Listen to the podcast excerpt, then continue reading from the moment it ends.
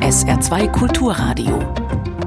Fragen an den Autor mit Kai Schmieding. Schönen guten Morgen. Wenn Sie unseren heutigen Gast in Politik-Talkshows im Fernsehen sehen, dann wissen Sie, das gibt Zündstoff. Und weil er einer der bestinformierten Journalisten im politischen Berlin ist, gelingt es ihm auch immer wieder, in der Runde anwesende Politiker aus der Reserve zu locken. Immer meinungsstark und pointiert, aber immer auf der Grundlage harter Fakten und guter Recherche. Herzlich willkommen, zugeschaltet aus Berlin per App, Robin Alexander, Publizist, politischer Reporter und stellvertretender Chefredakteur Politik der Welt. Hallo. Guten Tag aus Berlin. Machtverfall. Merkels Ende und das Drama der deutschen Politik. Das ist der Titel des Buches, das Robin Alexander heute vorstellt. Es ist gewissermaßen die Fortsetzung seiner Betrachtung der Merkel-Jahre. Sein Buch Die Getriebenen, Merkel und die Flüchtlingspolitik hat schon 2017 für Furore gesorgt. Nun beleuchtet er das letzte Kapitel in Merkels Amtszeit. Sie können äh, drei Exemplare des Buches gewinnen, wenn Sie sich beteiligen. Telefon und WhatsApp 0681 65 100. Beteiligen Sie sich mit Ihren Fragen gerne auch unter Fragen an den Autor mit Bindestrichen dazwischen at sr.de. Herr Alexander, 2017 haben Sie den politischen Prozess rekonstruiert, den die Flüchtlingskrise ausgelöst hat. Jetzt beschreiben Sie all das, was hinter den Kulissen der Corona-Politik geschehen ist und äh, Sie beschreiben Machtkämpfe, die dabei entstanden sind. Machtverfall, das mutet nun auf den ersten Blick paradox an, weil wer über den Ausnahmezustand verfügt, verfügt doch über ein Maximum an Macht. Äh, das ist genau ähm, sozusagen die Spannhöhe, auf die ich hinweisen wollte. So viel Macht war ja noch nie. Wenn man Macht definiert, in der klassischen Definition von Niklas Luhmann ist es, Leute dazu zu zwingen, etwas zu tun äh, in sozialen Zusammenhängen, was sie eigentlich nicht tun wollen dann war ja so viel Macht wie noch nie, weil meine Frau konnte in der Corona-Krise in drei, vier Jahren nicht arbeiten, meine Kinder blieben zu Hause, gingen nicht zur Schule, andere Leute dürften, durften ihre eigenen Eltern nicht besuchen, also so viel Macht war noch nie.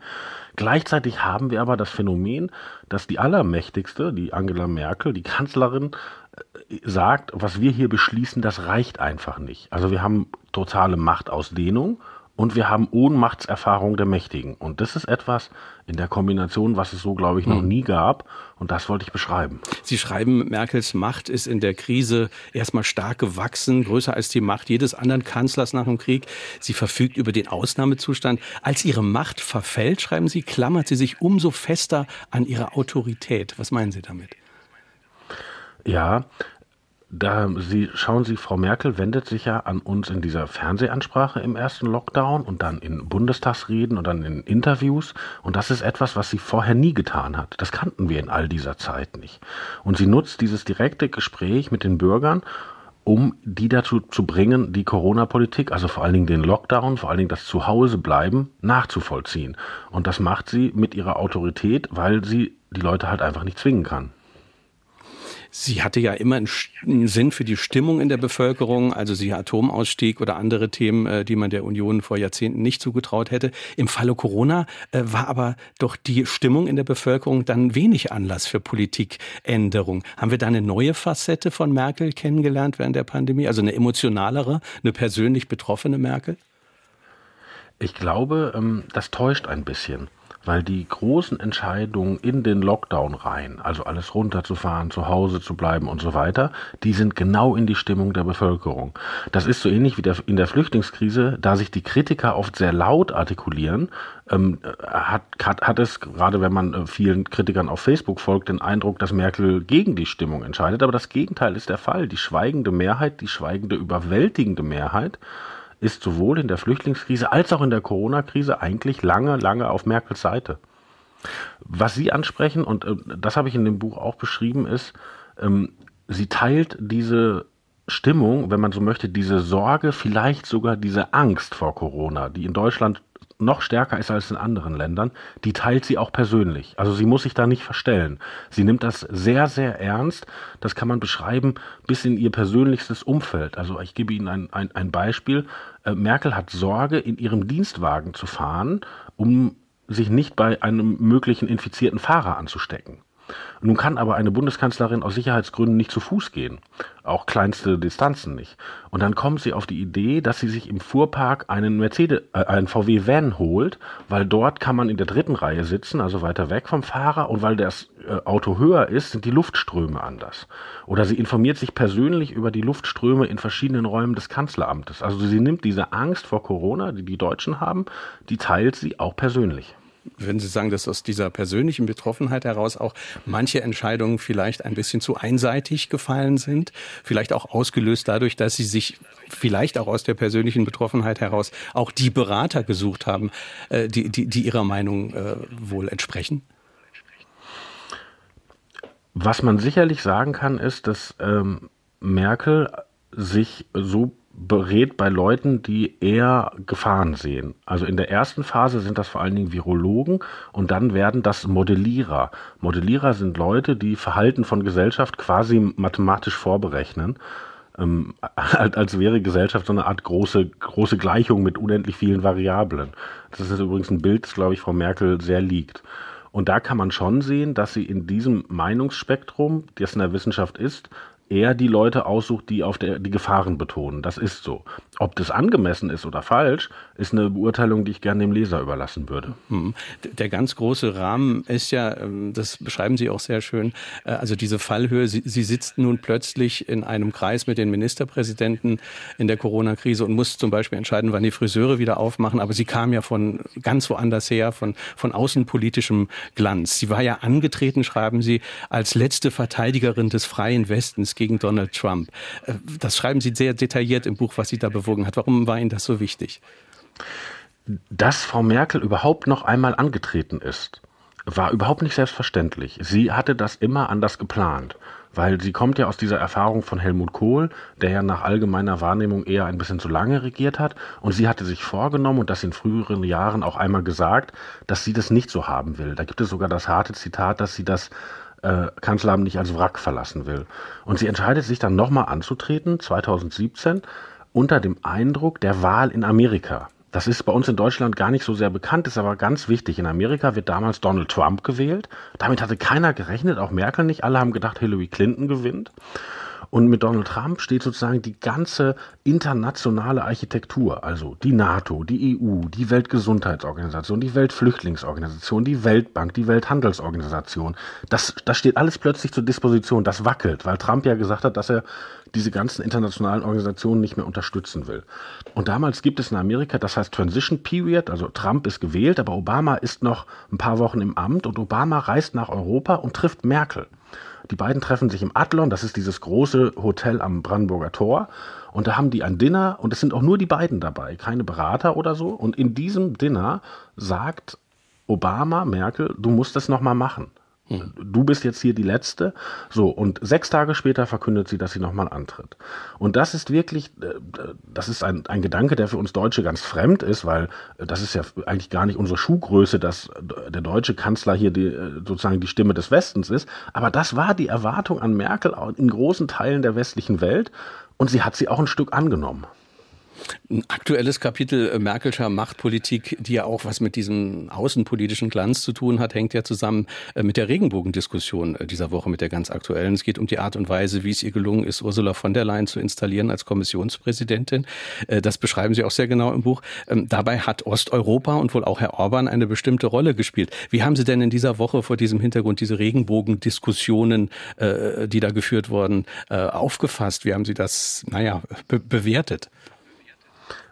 Ja, ich finde, da gerät etwas durcheinander. Also weil, äh, dass man eine Regenbogenfahne raushängt oder zu einer Demonstration geht, das ist ja eigentlich ein Akt der Zivilgesellschaft, ja? Und Zivilgesellschaft ist ja nicht Regierung. Und ich finde es schwierig, wenn Regierungen so tun, als wären sie Zivilgesellschaften.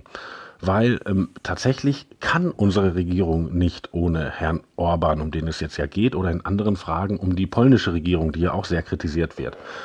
Und wenn man das jetzt auf Frau Merkel äh, wendet, die Installation von Ursula von der Leyen als EU-Kommissionspräsidentin war nicht möglich ohne die Stimmen von Kaczynski, das ist dieser mächtige Mann in Polen, und von Viktor Orban, dem mächtigen Mann in Ungarn.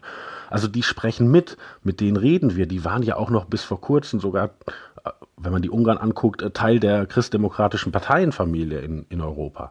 Und deshalb finde ich so demonstrative Gesten, die eigentlich zur Zivilgesellschaft gehören und dann von der Regierung ausgelebt werden, finde ich ehrlich gesagt schwierig, weil das macht, ist dann ein bisschen, wenn man die reale Außenpolitik anguckt, nicht ganz ehrlich.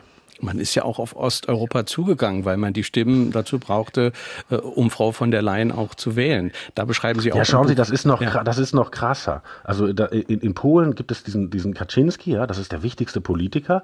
Äh, der, der hat aber gar kein Amt. Der ist sozusagen der, der, der, der, der dunkle Mann im Hintergrund, ja. Und, und der muss Frau von der Leyen wählen, sonst geht das nicht. Und dann schicken die Paul Ziemiak, das ist der CDU-Generalsekretär, ein junger Mann, der aus Polen kommt. Also der ist als Baby mit seinen Eltern nach Deutschland gekommen, spricht aber noch gut Polnisch und den schicken sie zu Kaczynski. Ja? Und äh, der redet den auf ähm, Polnisch an. Da gibt es den interessanten Dialog, der aus Polen überliefert ist.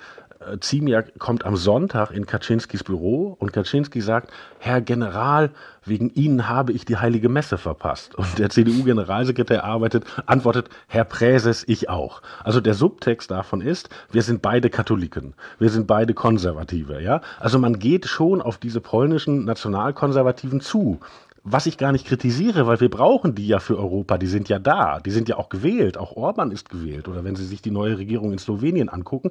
Aber wenn man als Politiker mit diesen Leuten zusammenarbeitet, dann finde ich es schwierig, zwei Tage später die Regenbogenfahne rauszuhängen. Robin Alexander ist heute unser Gast. Das Buch trägt den Titel Machtverfall, Merkels Ende und das Drama der deutschen Politik. Ein Report. 0681 65 100 ist unsere Nummer. Wir hören eine nächste Hörerfrage. Als Annegret Kramp-Karrenbauer zur CDU-Vorsitzenden gewählt wurden, freuen sich viele Saarländer in der Hoffnung, die nächste Kanzlerin käme aus dem Saarland. Mit der Wortmeldung zur deutschen Innenpolitik vom Ende der Welt aus Südafrika, die Wahl eines FDP-Politikers zum thüringischen Ministerpräsidenten gehe gar nicht, gab Merkel AKK zum Abschluss frei. Aus welchen Gründen ließ Merkel Kramp-Karrenbauer fallen? Dankeschön. Ja, die Hörerin hat völlig recht. Eigentlich hätten wir jetzt einen Wahlkampf, wo Annegret Kramp-Karrenbauer die Favoritin sein sollte. So hatte sie sich das gedacht und so hatte sich das auch mal Frau Merkel gedacht. Und dieses Verhältnis der beiden Frauen geht dann aber auseinander. Und Frau Kramp-Karrenbauer scheitert an eigenen Fehlern, scheitert auch daran, dass andere, vor allen Dingen Männer in der CDU es ihr schwer machen, aber es scheitert auch daran, dass die Kanzlerin ihr nicht hilft. Und in der Situation, die gerade die Hörerin angesprochen hat, das war ja damals, als in Thüringen eigentlich dieses Versehen passiert, dass es der AfD gelingt, die CDU auszutricksen und gemeinsam wählen die diesen FDP-Ministerpräsidenten, der nur ein paar Tage im Amt bleibt. Da sagt Frau Merkel, Frau Kamm-Karrenbauer, das muss rückgängig gemacht werden und du musst es machen. Das ist auch das Neue in meinem Buch, das wussten wir so noch nicht vorher. Frau Kamm-Karrenbauer dachte, wenn ich da jetzt nach Thüringen fahre, Vielleicht kann ich ja gar nichts bewirken, weil die Ossis da waren ja schon vorher zickig, die haben sich ja schon vorher nichts sagen lassen. Warum sollen die denn jetzt die Wahl rückgängig machen? Und Merkel sagt ihr, nein, du musst dahin. Und dann gibt es eine irre Szene, die ich auch vorher nicht kannte. Ähm, zwischen Berlin und äh, Erfurt, also der Hauptstadt von Thüringen, gibt es dann ein Geheimtreffen in Leipzig an einer Autobahnraststätte. Also Annegret Kramp-Karrenbauer trifft Mike Moring, das ist damals der führende CDU-Politiker in Thüringen, und sagt, ich komme nur zu dir nach Erfurt, wenn du mir versprechen kannst, dass ihr diese Wahl rückgängig macht. Und Moring braucht ihre Hilfe und sagt, ich verspreche es dir, komm. Und dann fahren sie dahin, aber schaffen das trotzdem nicht. Moring kann sein Versprechen nicht halten. Mhm. Und damit ist eigentlich klar, Frau Kramp-Karrenbauer scheitert als Parteivorsitzende und dann auch wird sie nicht Kanzlerin diese Szene äh, an, an der Autobahnraststätte, die, die ist natürlich etwas, äh, die, das, das macht das Buch sehr unterhaltsam äh, zu lesen. Ein Kritiker hat gesagt, das sei ein bisschen boulevardesk, wie Sie das beschreiben, also äh, wie Annegret Kramp-Karrenbauer sich da im Licht der Aral-Tankstelle mit Mike Moring trifft. Das habe ich nicht äh, verstanden. Also ich, ich nehme jede Kritik an, aber Boulevard ist ja eigentlich, wenn man über, über, über, über Liebesbeziehungen oder Techtelmechtel schreibt. Mhm. Aber dass sich eine Parteivorsitzende mit einem anderen Politiker an einem geheimen Ort trifft, um eine Machtfrage zu klären. Mhm. Das habe ich nicht verstanden, warum das Boulevard ja. ist. Wie, wie kommen Sie an solche Einzelheiten? Darf man das fragen? Ja, also ich arbeite ganz, ganz klassisch. Also ich, mein, mein Altersberuf ist ja hier in der, in der, für die Welt, das alles zu beschreiben. Und äh, das tue ich schon mal. Und dann mache ich für diese Bücher nochmal eine große Runde und treffe mich mit allen Beteiligten. Und natürlich auch mit Beratern, mit Sprechern, mit Experten, mit Menschen, die Einblick haben. Und dann sage ich denen immer, ich möchte gar nicht von Ihnen wissen, wie sie das heute deuten. Ich möchte wissen, wie sie das erlebt haben, ja. Und manchmal gehen die Leute sogar ihre Outlook-Kalender mit mir durch und sagen, das war so, das war so. Und so puzzle ich mir das dann zusammen. Mhm. Ein weiteres Kapitel, äh, das so ein bisschen den Bruch zwischen AKK und Merkel beschreibt, äh, das sind diese Werkstattgespräche, die Kramp-Karrenbauer organisiert hat. Also da wurde versucht, das große Krisentrauma, Flüchtlingskrise innerhalb der CDU aufzuarbeiten. Und in einer Episode im Buch erzählen Sie dabei viel, wie Merkels Machtdemonstration funktioniert. Äh, sie sagen, Merkel wollte nicht zu dieser Werkstatt hingehen. Ja, und welche Art und Weise der Kommunikation hat sie dann gewählt, um das kundzutun? Ja, das ist, das ist wirklich eine interessante Stelle. Dazu muss man wissen, Frau Kram-Karrenbauer wollte Angela Merkel da nicht ärgern oder so. Es ist ja so, Kram-Karrenbauer muss, um überhaupt CDU-Vorsitzende zu werden, gegen Friedrich Merz diese schwierige Abstimmung auf dem Parteitag gewinnen. Die Hörer erinnern sich bestimmt. Und das war ja keine gemähte Wiese. Merz hatte ja viele Anhänger in der CDU. Und Kram-Karrenbauer schafft das, indem sie ein Signal an die Konservativen, die ja damals noch ähm, ein bisschen fast traumatisiert sind wegen, wegen der Flüchtlingspolitik, die sie nicht verstanden haben, und sagt, wir reden noch einmal darüber. Und das kriegt diesen seltsamen technischen Begriff Werkstattgespräch. Und dann wird sie tatsächlich mit den Stimmen dieser Leute auch gewählt und löst dieses Versprechen ein und lädt im Adenauer Haus zu diesem Werkstattgespräch. Also das ist eigentlich nur so ein zweitägiger Workshop, wo man darüber redet, was kann man an der Grenze machen, wie kann man die Sozialhilfe für Asylbewerber neu machen, wie kann man über sichere Herkunftsländer, also eigentlich nur so ein Gespräch. Und Angela Merkel will das nicht. Sie sagt von Anfang an, lass das sein, das ist falsch, weil sie nicht möchte, dass noch einmal über diese Entscheidungen vom September 2015 geredet wird. Und dann geht Angela Merkel erstmal da nicht hin, was schon ein kleiner Affront ist. Und während die dann sitzen, da im Adenauer Haus, sitzt Merkel 300 Meter weiter in einer Hotelbar am Landwehrkanal mit zwei Freundinnen, das sind auch prominente Freundinnen, das ist die Annette Schawan, die ja mal Bildungsministerin war, und Frau Monika Grütters, das ist die Kulturstaatsministerin. Und die drei trinken in dieser Hotelbar ein Aperol Spritz. Und zufällig kommt ein Reporter da vorbei und berichtet das. Und während Annegret Kamp-Karrenbauer diesen ersten wichtigen Aufschlag ihrer Parteivorsitzendenschaft macht, läuft halt über die Agenturen. Frau Merkel trinkt gerade einen Cocktail. Und das ist natürlich die Botschaft, du kannst mir gar nichts. Mhm. Das irritiert alles ein wenig, weil als oberflächlicher Zeitungsleser hat man am Anfang ja wirklich das Gefühl gehabt, Merkel intronisiert ihre Nachfolgerin AKK, die macht eine Art Praktikum bei ihr, die darf sogar an, an wichtigen Kanzlerinnen-Sitzungen äh, teilnehmen. Ähm, wie würden Sie das vielleicht äh, eindampfen oder auf einen Satz bringen? Woran ist AKK gescheitert? Wann, wann ist das alles auseinandergelaufen? Die beiden verstehen sich schon gut und die schätzen sich auch am Anfang ihrer Zusammenarbeit. Ich glaube, heute ist dieses Verhältnis ein sehr viel schwierigeres, weil es zwischendurch halt Brüche gab. Und da muss man wissen, Frau Kamm-Karrenbauer hat ein sehr klassisches Politikverständnis. Sie setzt auf Loyalität, ja. Und Frau Kamm-Karrenbauer als Parteivorsitzende unternimmt ja nicht den Versuch, Angela Merkel als Kanzlerin zu stürzen. Das klingt jetzt heute so, als, als wäre das auch verwegen gewesen. Aber damals hat Frau Kamm-Karrenbauer ganz tolle Beliebtheitswerte. Frau Merkel ist in der Krise, die CDU hat schlechte Wahlergebnisse, Frau Merkel muss dann ja auch den Parteivorsitz deshalb abgeben. Und Leute aus der CDU, wie zum Beispiel Friedrich Merz, die treffen sich mit Kamm-Karrenbauer und sagen ihr ganz offen, du musst jetzt Merkel stürzen und dann stützen wir dich und dann wirst du die Kanzlerin. Und das macht Kamm-Karrenbauer nicht, weil das einfach nicht ihr Verständnis von Politik ist, ja. Aber im Gegensatz dazu hat Frau Merkel ein anderes Verständnis von Politik, das viel weniger von Loyalität geprägt ist. Sie sieht das instrumenteller. Also da fällt der Satz, den Frau Merkel gegenüber einem CDU-Spitzenpolitiker sagt, ich bringe Leute in Position, laufen müssen sie dann schon selbst.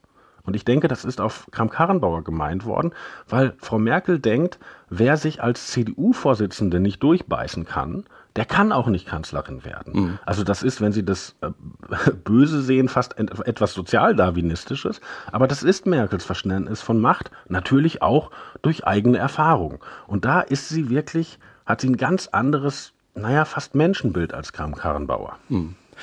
Ist, ist das Zufall oder ist, ist das meine Lesart? Ich habe fast das Gefühl im Buch, äh, dass Annegret Kramp-Karrenbauer äh, die einzige Machtfigur in diesem ganzen Spiel ist, die, die nicht skrupellos rüberkommt. Alle anderen haben doch was Skrupelloses in all ihren Handlungen, die sie beschreiben. Nein, so weit würde ich nicht gehen. Also zum Beispiel ähm, Armin Laschet spielt ja auch in, in, in dem Buch eine große Rolle, in der Natur gegeben. Er ist ja jetzt der Gewinner dieses, dieses Machtkampfes. Und äh, Laschet ist auch schon zu allen Tricks und großen Härten äh, fähig. Aber zum Beispiel würde ein Armin Laschet sicherlich niemals Politik auf Kosten von Minderheiten machen. Also, dass er zum Beispiel sagt, wir machen eine Kampagne gegen Ausländer oder wir machen etwas gegen Flüchtlinge. Da, das ist zum Beispiel ein Skrupel, den Laschet auf jeden Fall hat. Wir hören eine nächste Hörerfrage.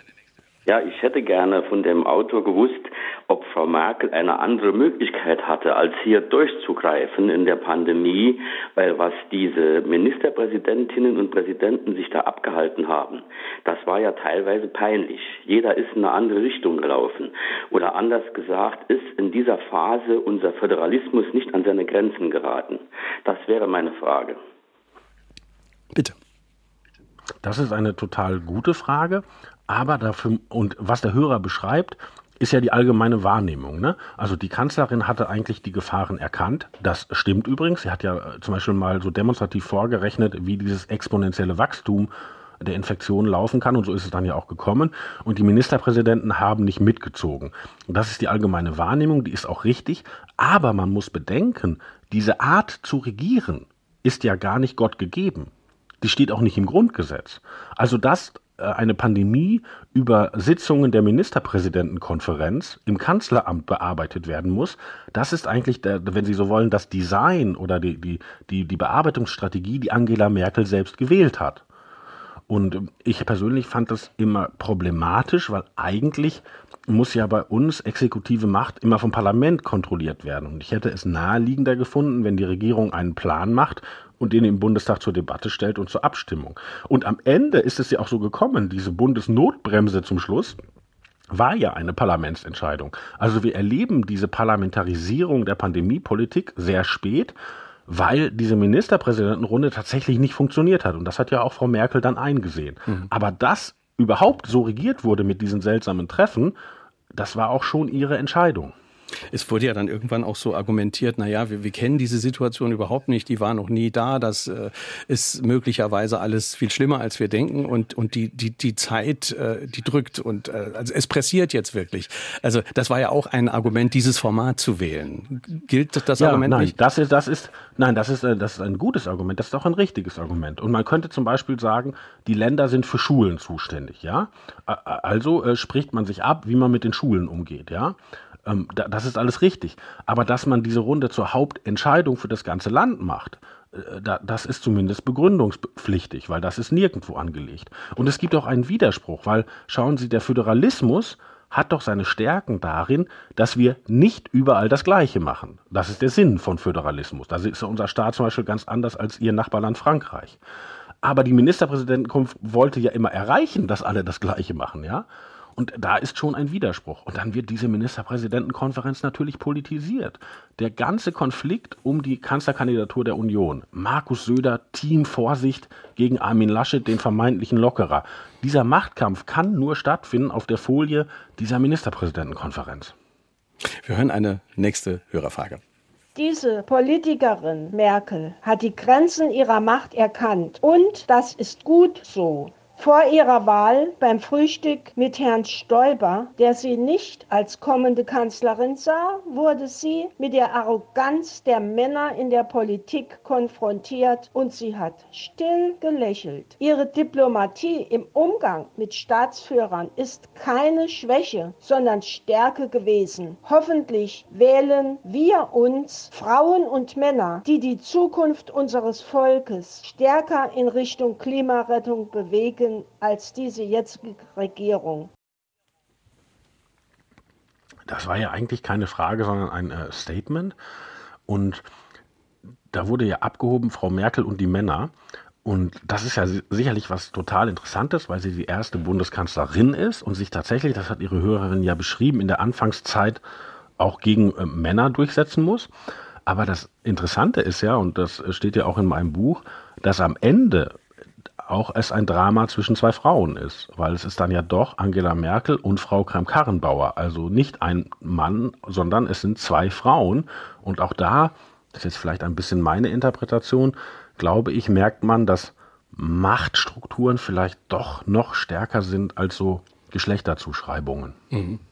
Sie haben vorhin die Dynamik in der Ministerpräsidentenkonferenz äh, beschrieben und äh, da gibt es ja Herrn Söder, der hatte sich ja zeitweilig als äh, härtester Pandemiebekämpfer inszeniert, ganz im Einklang mit Merkel äh, und das hat ihm zunächst ja sehr, sehr genutzt, also weil er erschien zwischenzeitlich, Sie nennen das, wie so eine moderne Vaterfigur, wie der Beschützer.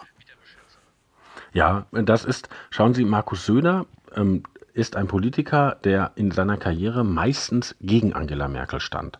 Das war ganz krass in der Flüchtlingskrise. Da hat Markus Söder den Rest der CSU und Horst Seehofer immer, immer in die Konfrontation getrieben, ja.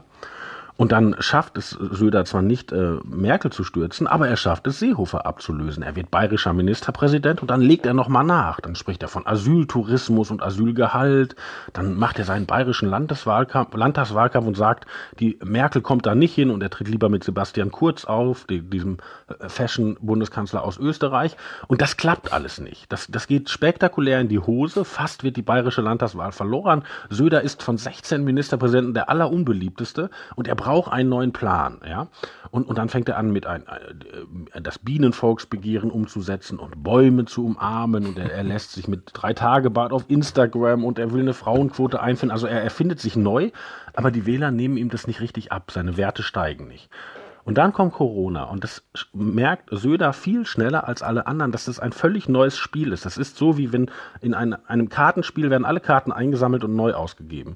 Und er merkt, dass er über diese Rolle des Vorsitzenden der Ministerpräsidentenkonferenz, die er übrigens nur durch einen Zufall innehat in dieser Zeit, plötzlich Merkels engster Verbündeter werden kann. Und er erfindet sich komplett neu und das klappt. Plötzlich ist er ein bundesweiter Player. Er wird ja fast um ein Haar wäre er Kanzlerkandidat gewesen. Und das ist alles nicht denkbar ohne diese neue Erfindung der Person, eigentlich der Figur Markus Söder in der Corona-Krise. Und das ist ja auch eine der Stellen, wo sich äh, knallharte Machtpolitik eben verschränkt mit Corona-Politik. Man muss das ja auch im, im Rahmen der Neuorientierung der CSU sehen. Sie haben es be äh, beschrieben. Man wollte stärker von Frauen wahrgenommen werden, äh, auf die Umwelt setzen. Ja, und das Corona-Thema, ja, inwiefern wurde das denn eigentlich zu einem, mit dem Söder dann besonders Frauen erreichen konnte, wie Sie im Buch schreiben? Ja, das ist interessant. Schauen Sie, die CSU hat ja immer, äh, vielleicht auch nicht ganz zu Unrecht, äh, diesen äh, dieses Image ein bisschen macho-mäßig zu sein gehabt in der Vergangenheit. Das war auch so. Aber sie ist trotzdem immer von Frauen gewählt worden. Also es haben immer mehr Frauen CSU gewählt als Männer. Das kann man, das ist sehr gut belegt. Und das gerät mit Markus Söder in einer Krise. Er droht, eine ganze Frauengeneration zu verlieren. Ja, und dann probiert er halt, was ich gerade schon beschrieben habe, da weicheres Auftreten und äh, es wird schon gespottet, ähm, er sieht bald aus wie Robert Habeck und das klappt alles nicht. Und mit Corona klappt es, weil sich die Erwartungen der Frauen auch ändern. Also man kann das richtig messen in der Bevölkerung. Diese Sorge, teilweise echte Angst ist überall in der Bevölkerung, aber bei Frauen noch signifikant stärker als bei Männern. Und Markus Söder spricht das an. Er sagt es auch einmal unvorsichtigerweise, dann nie wiederholt in einem Interview. Jetzt ist der Vati gefragt. Also er, er spielt so eine Beschützerrolle. Ja? Mhm. Und dadurch, dass er das aber neben Merkel tut, und ja auch äh, sozusagen ein bisschen zurückgenommen, weil sie spricht ja immer zuerst und er sagt dann, ja, wie die Bundeskanzlerin gesagt hat, ist so, ist es auch ein Angebot, dass er, dass er sozusagen nicht zu sehr dominiert. Also er bietet Halt, ohne die, die, die große Frau in Frage zu stellen. Und das ist eine Kombination, die bei vielen Wählerinnen gut ankommt. Robin Alexander ist heute zu Gast in Fragen an den Autor auf SR2 Kulturradio. Machtverfall ist der Titel des Buches. Merkels Ende und das Drama der deutschen Politik. Ein Report. Äh, Herr Alexander, Sie schildern dann auch die denkwürdigen Ereignisse, wie es bei der Union dann zur Entscheidung über einen Kanzlerkandidaten gekommen ist. Da gibt es eine Szene, in der Söder glaubt, Schäuble könnte eine Art Schiedsrichter sein. Und es kommt dann ja zu einem ersten Showdown. Was haben Sie da recherchiert? Ja, äh, wenn die äh, Hörer sich erinnern, es war ja so, dass die CDU sich schon entschieden hatte, das soll Armin Laschet machen. Und dann hat Markus Söder aus München eine Welle in der CDU losgetreten, sozusagen eine Basisempörung, ja. Und dass viele Leute in der CDU gesagt haben, die haben gar nicht gesagt, der, der Laschet, den mögen wir nicht oder der wäre ein schlechter Kanzler, die haben gesagt, mit dem Laschet gewinnen wir die Wahl nicht. Söder ist der populärere Mann.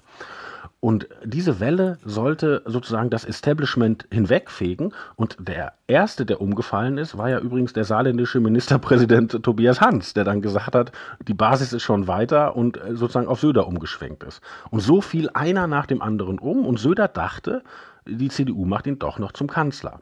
Und er bekam dann, er hat dann aus in München gewartet, bis das passiert, und dann bekam er einen Anruf, äh, wir haben Laschet soweit.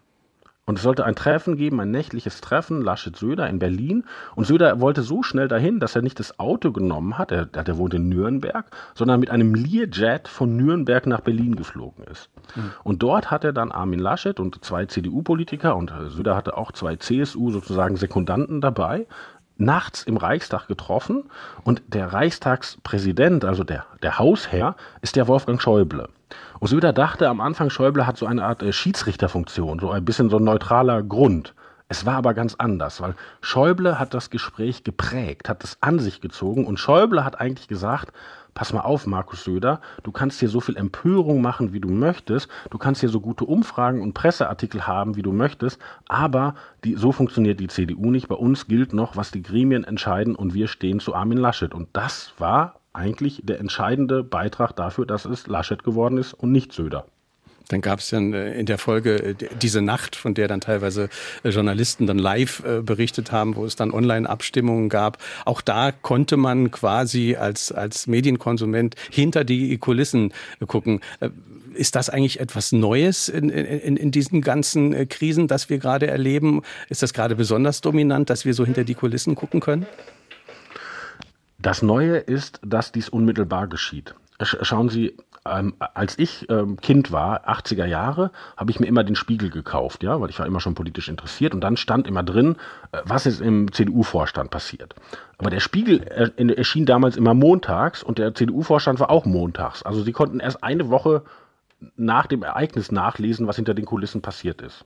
Jetzt ist es so, da wir das sofort auf unsere Webseiten stellen können und sogar auch twittern können, erscheint es fast unmittelbar. Und dadurch haben sie so eine Art ähm, ähm, Rückkopplung. Also die Leute lesen, während die Sitzung noch läuft, was über die Sitzung berichtet wird. Und das ist natürlich schon äh, philosophisch interessant, weil das ist sozusagen die, die, man würde sagen, die Heisenbergsche Unschärferelation. Die, die Beobachtung verändert das beobachtete Objekt, ja. Mhm. Aber äh, so sind die Zeiten und das können Sie nur versuchen, seriös zu machen, indem Sie mehrere Quellen finden, also niemals etwas äh, melden, was Sie nur von einem haben, aber das war immer schon journalistisches Handwerk und indem Sie es vernünftig und ruhig einordnen. Hm. Die Frage ist ja, wie das den demokratischen Prozess möglicherweise äh, gefährdet. Sie, Sie, beschreiben das ja auch am, am Beispiel der Ministerpräsidentenkonferenz, wo dann auch den anwesenden Leuten klar ist, da hören auch Journalisten mit, ohne dass sie es eigentlich dürften. Und ich glaube, dann gibt es diese Szene, wo, wo Herr Haselhoff dann auch sein Wort direkt an die Journalisten äh, äh, wendet und sagt, äh, das war jetzt aber kein autorisiertes Zitat oder sowas in der Richtung. Also es verändert ja auch also die Kommunikation. Haseloff, Haseloff ist, ist, ist, äh, er sieht nicht so aus, aber er ist ein großer Ironiker und er, er sagt in dieser Sitzung, ähm, er sagt etwas und dann sagt er, äh, liebe mithörende Journalisten, dieses wörtliche Zitat stimmen Sie bitte mit meinem Regierungssprecher ab und diktiert dessen Telefonnummer. Ja, aber macht das nicht was mit dem Prozess? Also wenn, wenn die Kommunikation dermaßen ja, über so ja, viele natürlich. Ecken erfolgt? Ja, natürlich. Also schauen Sie, das ist doch auch, ähm, äh, also das Bild von Markus Söder in der Öffentlichkeit zum Beispiel, ja, verändert sich doch in dieser Corona-Politik darüber, wie er auch in diesen Sitzungen agiert. Oder nehmen Sie Armin Laschet, der gerät doch teilweise so ein bisschen fast wie ein Bierfaschist in der Öffentlichkeit, ja. Also der lockert und der hat die Maske falsch auf, ja. Und wenn Sie sich das anschauen, ist es ja gar nicht so. Laschet hat ja lediglich dafür plädiert, mehr abzuwägen und auch die Gefahren des Lockdowns und die, die Kollateralschäden in den Blick zu nehmen. Das ist ja keine verrückte Position. Mhm. Aber das Bild von Laschet, das entsteht, ist ja erst ein unverantwortlicher Lockerer. Und das geschieht natürlich auch aus Berichterstattungen aus solchen Sitzungen. Nicht nur, aber auch. 0681 65 100 ist unsere Nummer. Wir haben einige Hörerfragen, wir hören eine nächste. Ja, sicher hat Merkel Macht, aber reden wir doch einfach mal von der Lobby, von der Autolobby, von der Agrarlobby und vielen anderen. Es würde sicherlich auch im Verkehrswesen, auch in der Umwelt anders aussehen, wenn es nicht so viele Lobbyarbeit gäbe. Die Macht der Lobbyisten. Ähm, da möchte ich ein entschlossenes Ja und Nein antworten. also Lobby ist natürlich stark, aber Lobby ist nicht einseitig. Also zum Beispiel haben die Umweltverbände in Deutschland eine enorme Lobby, ja, nicht nur über Geld, vor allen Dingen auch über Öffentlichkeit, ja, weil sie die Öffentlichkeit prägen können. Und es ist ja nicht so, also wenn Sie zum Beispiel die Entscheidung nach Fukushima sehr schnell aus der Atomenergie auszusteigen, war sicherlich keine Entscheidung, die bei den Energieversorgern für Hurrarufe ge gesorgt hat, ja. Also das Lobby ist ein Faktor der Politik, aber dass das sozusagen der dominante Faktor ist, dem würde ich zumindest für Deutschland widersprechen. Georg Kahlert aus Vlies-Ransbach hat uns geschrieben an Fragen an den Autor mit Bindestrichen dazwischen at sr.de. Er fragt, warum hat Frau Merkel die desaströse Arbeit von Andreas Scheuer als gute Arbeit gewürdigt? War dies der Anfang von Merkels endgültigem politischen Niedergang, so wie ihn viele Menschen verstanden? Die Frage und die Meinung von Georg Kahlert aus Vlies-Ransbach. Also Andreas Scheuer ist ja der Verkehrsminister und der steht sehr in der Kritik, vor allen Dingen, weil diese Idee gescheitert ist, eine Maut für Ausländer einzuführen. Ja? Und das, muss man nun fairerweise sagen, war keine Merkel-Idee, sondern das ist eine CSU-Idee. Ja? Und die Frage, die man auch Merkel kritisch stellen kann, ist, dieses Projekt ist ja gestoppt worden durch Gerichtsentscheidungen auf europäischer Ebene. Ob man das nicht hätte vorher sehen können und vorher stoppen können, um große Schaden von uns als Steuerzahler abzuwenden. Also diese Kritik kann man gelten lassen, aber ich glaube nicht, dass das das zentrale Element der letzten Jahre von Merkels Kanzlerschaft war. Ich glaube, da sind doch noch, ich sage nur Corona und andere Dinge, wichtigere Sachen passiert. Eine nächste Frage. Ich wollte fragen, ob Frau Merkel sich wirklich von Seehofer so vor sich hertreiben lassen musste. Also so, dass der, der hat sie ja überhaupt nicht unterstützt, ganz lange und musste sie ihn da behalten. Das ist auch so was sehr Interessantes. Die Hörerin spielt ja darauf an, dass es diesen ja wirklich epochalen Konflikt zwischen Angela Merkel und Horst Seehofer, als der noch CSU-Chef war, gab, ja. Die haben sich ja wirklich bis aufs Messer bekämpft, um es äh, metaphorisch auszudrücken. Aber was passiert danach? Danach gibt es Koalitionsverhandlungen und wer wird Merkels Innenminister? Horst Seehofer ist ja eigentlich irre, wenn man von außen denkt. Ne? Der mhm. Hauptkritiker ihrer Flüchtlingspolitik bekommt das Ressort, das für eben diese Flüchtlingspolitik zuständig ist. Mhm. Aber so, so das, das zeigt wirklich, wie Angela Merkel funktioniert. Das ist eigentlich ähm, das Gegenbeispiel zu gerade Annegret Kramp-Karrenbauer, worüber wir gesprochen haben. Ja? Also große Loyalität von, von Frau Kramp-Karrenbauer ist keine Garantie, dass Angela Merkel ihr dann für immer hilft. Aber ein politischer Konflikt, fast eine politische Feindschaft, ist auch keine Garantie, dass diese nicht, wenn die Interessen sich geändert haben, auch wieder ad acta gelegt werden kann. Eine nächste Frage. Also meine Frage ist, ob Frau Merkel auf die Veröffentlichung eines solchen Buches in irgendeiner Weise reagiert. Ja, spannende Frage. Kriegen Sie da kriegen Sie eine Rückmeldung vielleicht aus dem Umfeld der Kanzlerin auch? Also auf jeden Fall habe ich keine Rückmeldung bekommen, die ich öffentlich schildern könnte. Und sie hat sich dazu öffentlich auch nicht geäußert. Aber ehrlich gesagt hat eine Bundeskanzlerin ja auch anderes zu tun, als Bücher zu kommentieren. Das kann natürlich auch sein. Sie fragen äh, natürlich auch zu Recht im Buch äh, bei dieser ganzen Pandemiepolitik, wie effizient war da eigentlich die Opposition? Und da beschreiben Sie fast schon genüsslich, dass die Grünen zeitweise eher Merkel-Apologeten waren als Kämpfer für Bürgerrechte und eine richtige Opposition. Ja, das ist ein total interessanter Punkt. Ähm, die, die Grünen, Sie sagen ja schon, sind Opposition, die müssen ja aber also eigentlich immer prüfen, was macht die Regierung und auf Fehler hinweisen, damit die verbessert werden können. Und das stellen die Grünen ein. Und das ist einfach die Überlegung, diese Kanzlerin ist populär, es bringt nichts, wenn wir gegen die äh, motzen, sondern wir möchten sie beerben, wir stellen uns also äh, offensiv zu ihr. Ja, da, Im Bundestag entsteht das Spottwort Her Majesty's Most Loyal Opposition, so wie die, wie bei der, als wäre Merkel die englische Queen. Ähm, und Robert Habeck rationalisiert das, indem er sagt, Merkel hätte sich doch schon von der CDU gelöst und stünde für die Vernunft und die Grünen stünden eben auch für die Vernunft.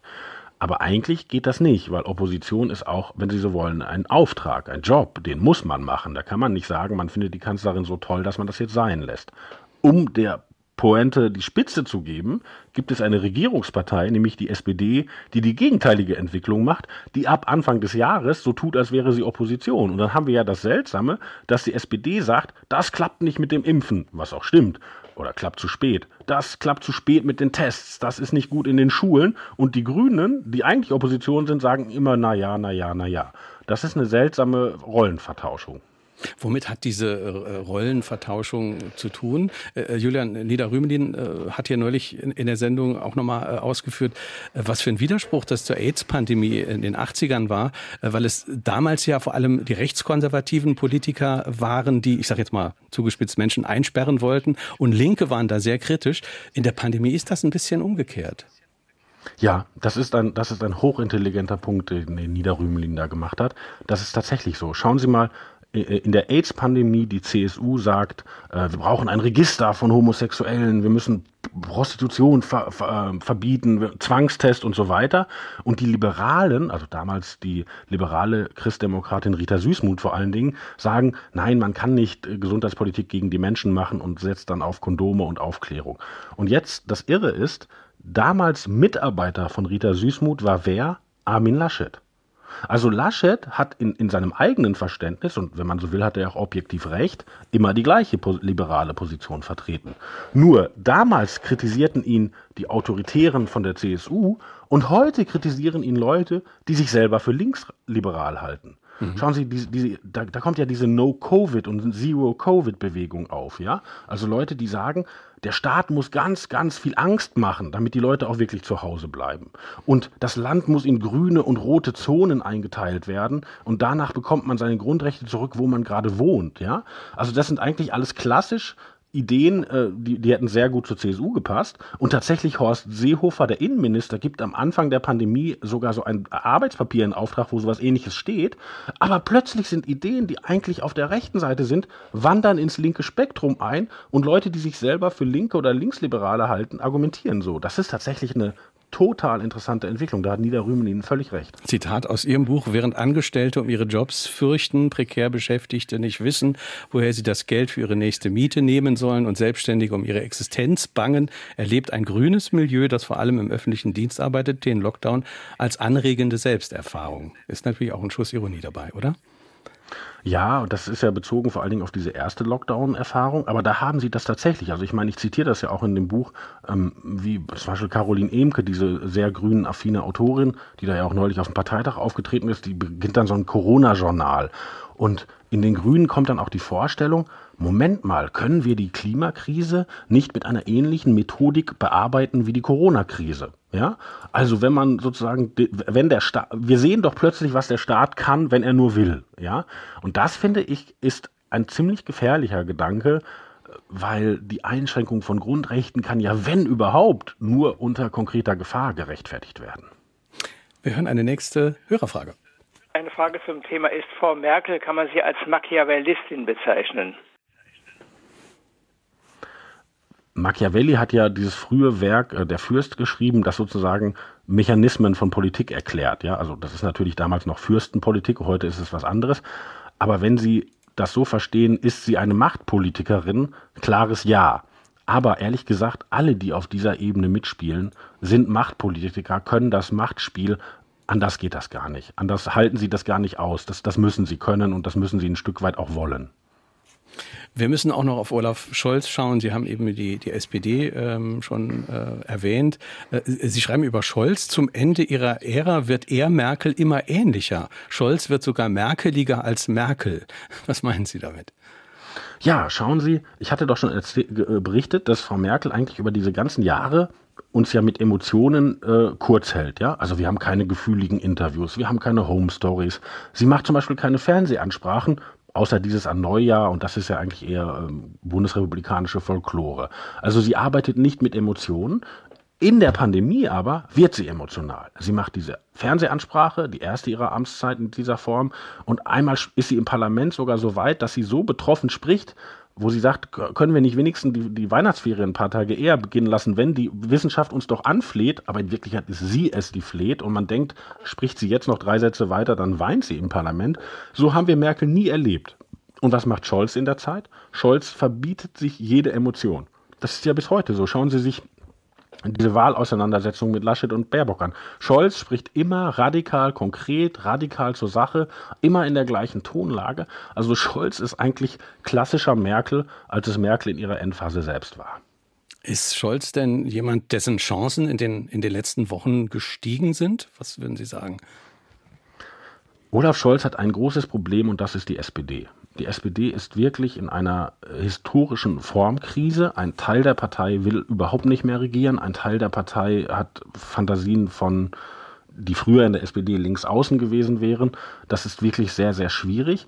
Aber er selber macht natürlich keine ganz schlechte Figur, wenn man ehrlich ist. Schauen Sie, es gibt in Deutschland so ein Milieu, das parteipolitisch vielleicht gar nicht wahnsinnig gebunden ist, die aber in den letzten Jahren immer Merkel gewählt haben. Und die sagen sich jetzt vielleicht, okay, Angela Merkel tritt nicht mehr an, wir sind mit ihr gut gefahren, wer könnte denn ein Nachfolger sein, der so ähnlich ist?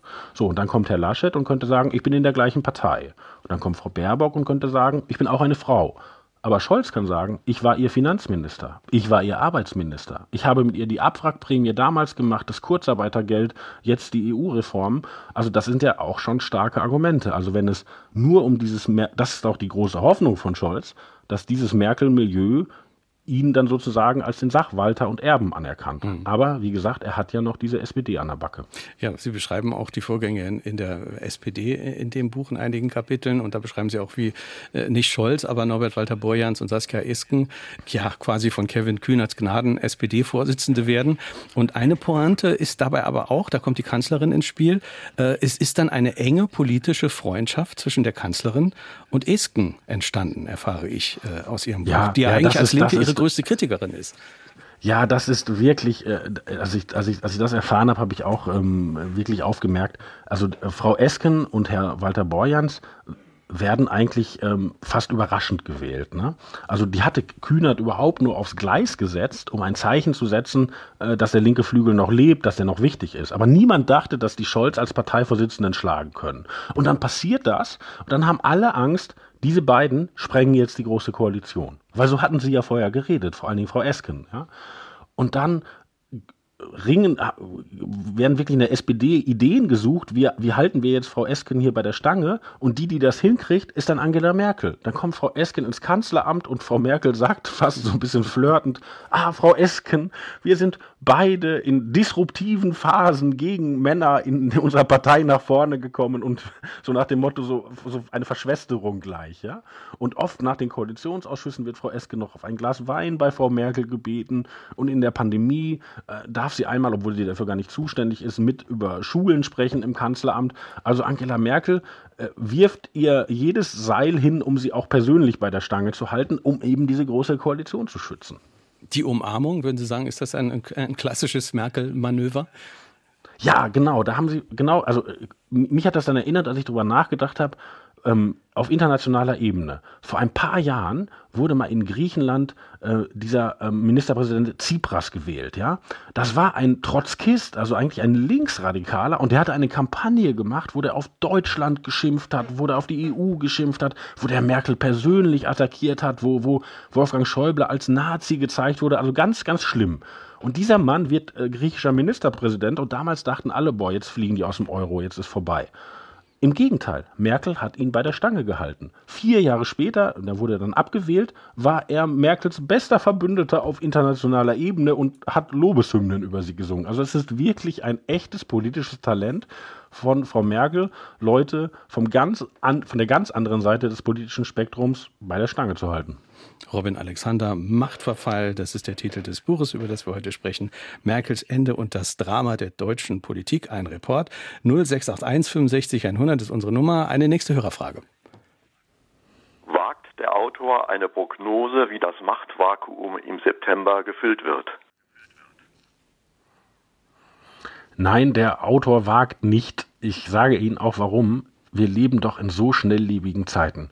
Schauen Sie mal, es ist doch gerade erst zwei Monate her, da lagen die Grünen vor der Union in den Umfragen.